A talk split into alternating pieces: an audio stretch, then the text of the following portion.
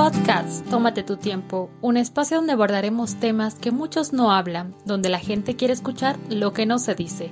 Tómate tu tiempo.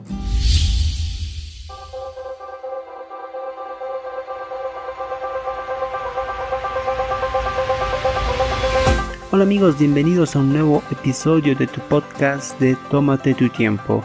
Y como decía la película de Un puente hacia terapia, relájate, cierra los ojos, pero mantén la mente muy abierta.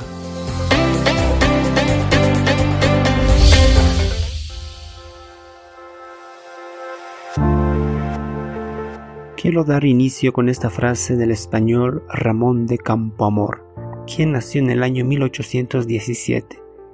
Y la siguiente frase dice así, en este mundo traidor, nada es verdad ni mentira, todo es según el color del cristal con que se mira. Yo sé que muchos de ustedes escucharon esta frase, incluso la última parte, donde dice todo, bueno, todo depende del cristal con que se mira. Muchos de sus profesores, muchos de sus docentes, incluso sus amigos usan esa palabra. Pero ¿qué significa realmente? Como lo dice el título de este episodio, ojo con tus ojos. Sé que es un poco medio confuso el título, pero aún así va a depender mucho de cómo nosotros vamos a ver la vida. Con qué enfoque nosotros podemos realmente ver lo que está sucediendo en nuestro alrededor. Esto me lleva a contarles un cuento. A ver si de fondo me ponen la música para contar los cuentos. Se dice que un padre un día llevó a su hijo a visitar un barrio muy pobre. Imagínate al padre y al niño subiendo a su vehículo de último modelo, a lo cual el padre le dice que le iba a dar una gran lección a su hijo, que iba a mostrarle el mundo realmente de los pobres. Se dirigen hacia la comunidad más cercana, donde había eh, mucha escasez de dinero. El padre le da un tour, como se lo puede decir entre comillas, al hijo para que él vaya conociendo los diferentes lugares. Pasaron toda la mañana viendo las casas, viendo los lugares que eran muy pobres. Por la tarde ya retornaron a su hogar y el padre muy contento le pregunta a su hijo, ¿qué aprendiste el día de hoy? Como ustedes habrán dado cuenta, el padre quería enseñarle al niño que el mundo exterior era muy pobre, pero lo cual la respuesta de este niño fue realmente asombrosa. Él le dijo, papá, yo vi que nosotros simplemente tenemos un perro, pero esa familia tenía cuatro perros. Papá, nosotros tenemos un grifo para recibir el agua, pero ellos tienen todo un arroyo lleno de agua. Papá, nosotros tenemos tres lámparas. Uno está en la sala, los otros en los dormitorios mientras que ellos tienen todas las estrellas que puedan alumbrar todo el campo. Papá, nosotros simplemente tenemos frutas que podemos comprar del mercado, pero ellos tienen a todo el campo a su alrededor donde pueden comer todas las frutas posibles. El niño le dijo, Papá, nosotros somos muy pobres. ¿Qué te parece esa historia? Realmente interesante porque nunca se imaginaron que el niño iba a ver a esas personas tan diferente con una perspectiva totalmente muy cambiada. Ustedes pueden ver que si un niño ve un lugar pobre va a decir que ellos escasean de dinero más que, que uno. Y es por eso que a veces depende mucho del cristal con que miramos las cosas.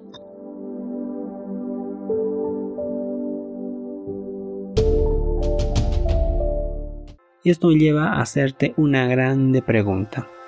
¿Cómo estamos observando nuestra vida? Te lo pongo en unos cuantos ejemplos.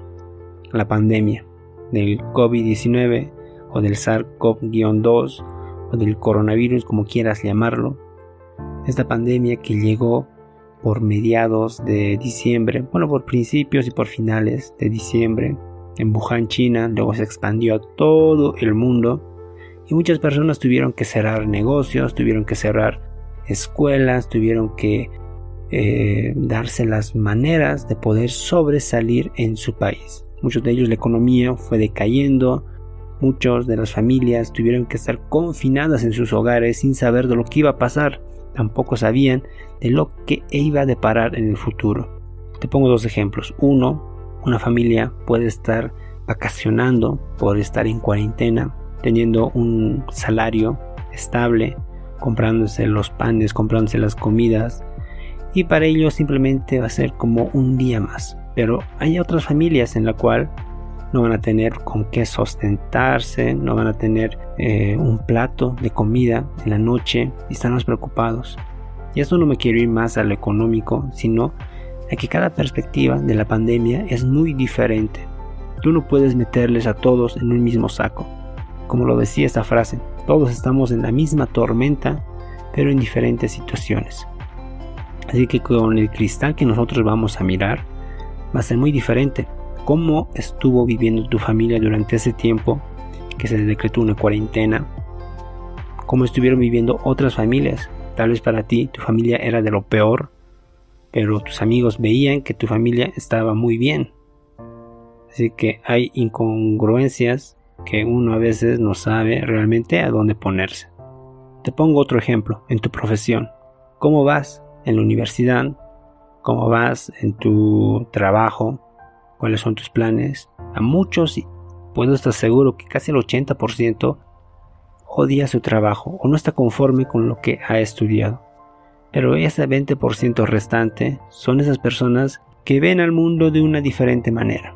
Ellos tienen una diferente perspectiva de lo que están realizando y no son más del montón. Son aquellos que lograron realmente divisar ese lente, lograron limpiarlo bien y ver más allá de lo que muchos ven. Por eso hay muchas secretarias, muchos recepcionistas que están tan de mal humor que a veces hay caso de sacarles no sé qué, sacarles toda una, puedo decir una mala palabra, pero prefiero quedarme ahí y otras personas que realmente aman a su trabajo, están por vocación, tienen diferentes perspectivas. Un último ejemplo, en la familia, ¿cómo estás viviendo? ¿Te llevas bien con tus padres? ¿Te llevas bien con tus hermanos? ¿Con tus cuñados? ¿Con tus tíos? ¿O tú crees que tu familia es totalmente un asco? Siempre voy indagando en Facebook. Eh, yo sé que muchos también de los millennials lo realizan y ahí tú puedes observar en la cual uno dice que su familia es totalmente un asco, que no sirve, y en la cual es todo lo contrario. Simplemente ellos ven eso. Tal vez porque está de moda, ¿no? Que realmente una persona tiene que sentirse mal para que otro le consuele, le diga que no, todo va a salir bien, dé palmaditas en la espalda y punto. Pero a veces nosotros creemos que nuestra familia está totalmente hecho un desastre, que no sirve, pero vemos a otras familias que sí realmente viven bien. Queremos vivir su vida, sin saber que nuestra familia tiene otras diferentes maneras de sobresalir, otras diferentes maneras de estar ahí.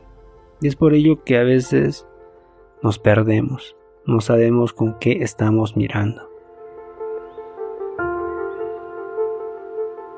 Y bueno, todo esto me quiero ir a un poema de un grande autor, que es Mario Benedetti, que nació justamente el 14 de septiembre del año 1920 en Uruguay.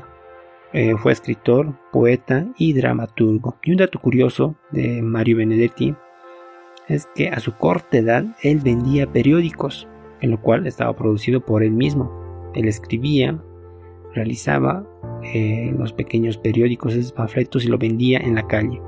A su corta edad ya empezó a ser un gran escritor y titula su poema así, ¿Cómo va a ser tu día hoy? Y se los leo.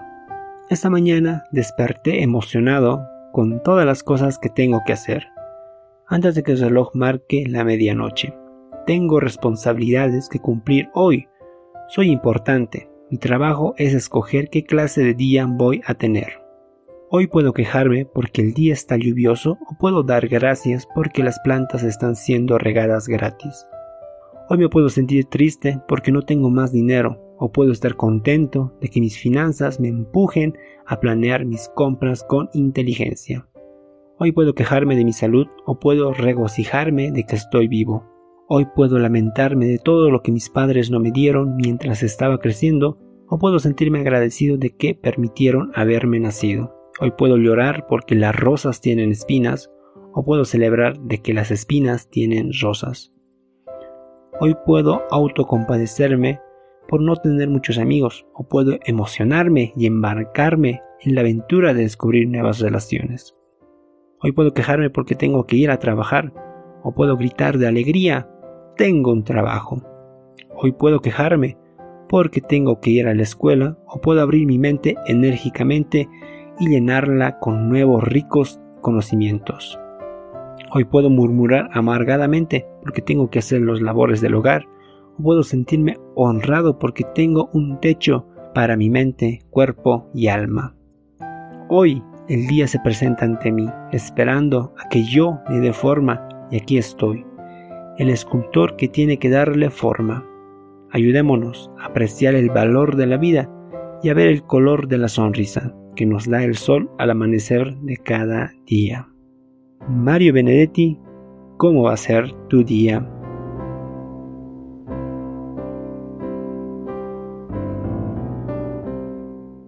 Qué hermoso poema. Realmente me encantó. Creo que en un siguiente podcast voy a leer más poemas que a veces te dejan pensando. Soy el escultor de mi propia vida. Yo elijo qué clase de día voy a tener. Yo elijo si el día de hoy estoy triste o estoy feliz. Hoy voy a limpiar ese lente de mi vista.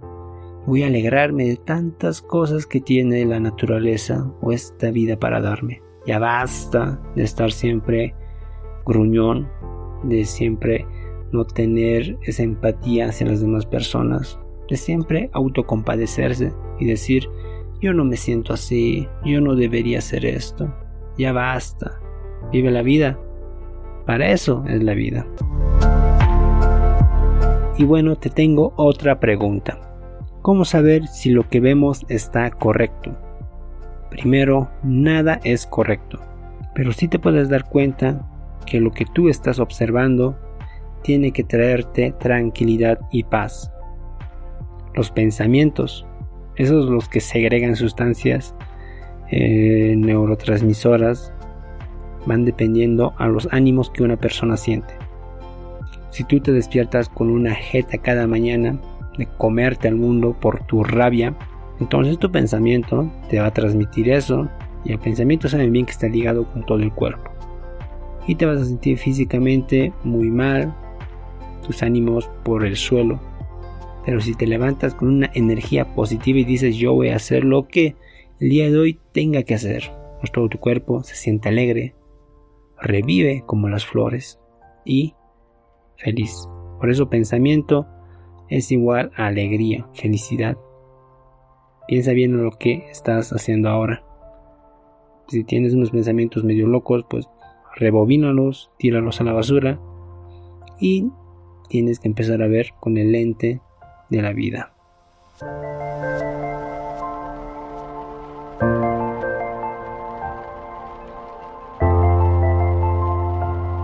Otra pregunta, ¿qué hacer para vivir bien? Número uno, relájate. No te afanes por todo lo que te trae esta vida. Tranquilo, cada uno tiene sus propias etapas. Cada uno tiene los escalones que subir. No saltes, no quemes calorías para estar de aquí y a próximo año eh, dispararte como loco, sino que respira, piensa, actúa y todas las cosas van a venir como tengan que venir. Ten empatía con las personas, es algo muy importante ponerse en los zapatos de los demás para poder entenderlos. Vive para dar. Sonríe, llora, enójate, haz todo, todo, todo lo que se te venga en gana. Porque para vivir bien se necesita hacer eso. Hacer las cosas buenas, hacer las cosas malas. Como el yin yang, ese famoso símbolo occidental proveniente de China, donde el bien y el mal estén en total equilibrio pero una parte del bien está en el mal y una parte del mal está en el bien. Así que la vida tiene totalmente diferentes cosas. Buenas, malas, pero aún así, eso te hace vivir bien. Y bueno, ya finalizando este episodio del podcast, ojo con tus ojos. Debería ser ojo con lo que miras con tus ojos. Pero bueno, me despido con esta frase que dice lo que sucede hoy depende de mí. Yo debo escoger qué tipo de día voy a tener. Y ahí lo aumento una pequeña frase más. Limpia tu lente. ¿Cómo estás observando la vida? ¿Te te va? ¿Estás muy apresurado? ¿Estás en una carrera? Tranquilo, relájate todo a su debido momento. Que tengan un grandioso día. Nos reencontramos en el siguiente episodio. Chao, chao.